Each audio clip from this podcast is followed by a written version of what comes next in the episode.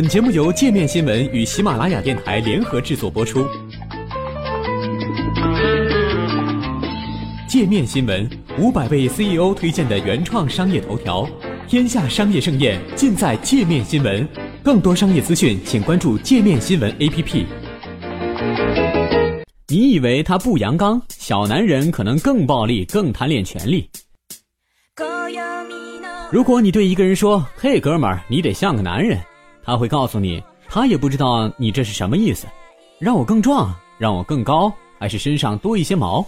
美国政府科学家的研究发现，那些最没有男子气概的男人实施暴力行为的风险反而越大。那么，矮个子综合征真的存在吗？尽管传统上人们都认为有男子气概的男人更倾向于做出侵犯行为，但事实上，那些认为自己并不符合这一刻板印象的人同样危险。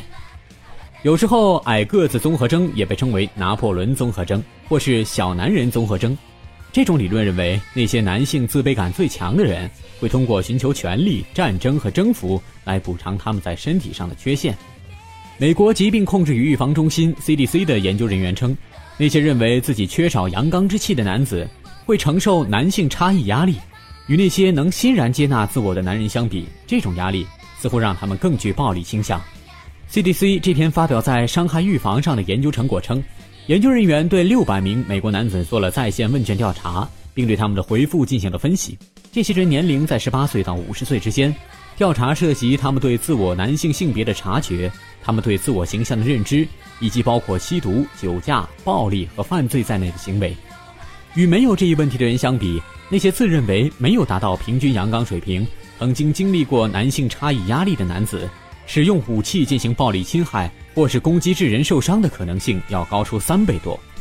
研究人员的问题包括：你与他人发生过多少次打斗？出于伤害、强奸、杀人的意图，你曾经对他人进行过多少次攻击？出于伤害、强奸、杀人的意图，你曾经使用武器对他人进行过多少次攻击？出于伤害他人的意图，你曾经多少次伤害他人，甚至其需要绷带或是要去看医生的程度？年龄在十八岁到四十四岁之间的男子更容易实施暴力行为。研究人员的结论称，这些数据显示，降低男子做出致人受伤行为的风险控制，应致力于发现男性社会化和对性别规范的接受会如何导致男性感受到压力。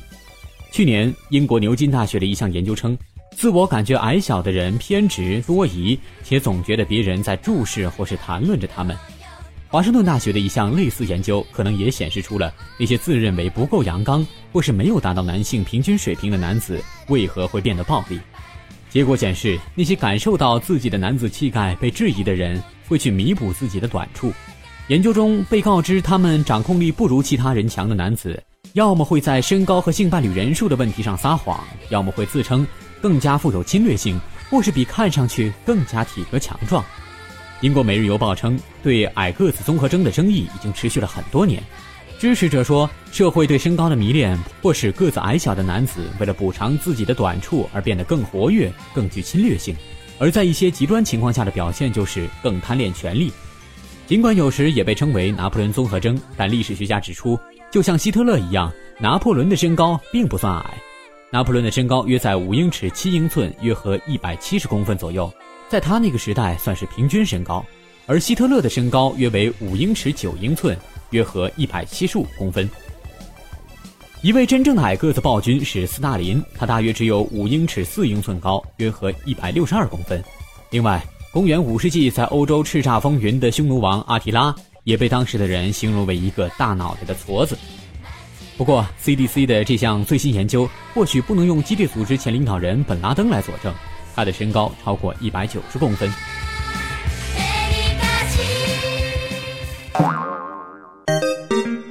还想了解更多世界各地的商业趣闻，请关注“界面天下”频道微信公众号“最天下 The Very World”。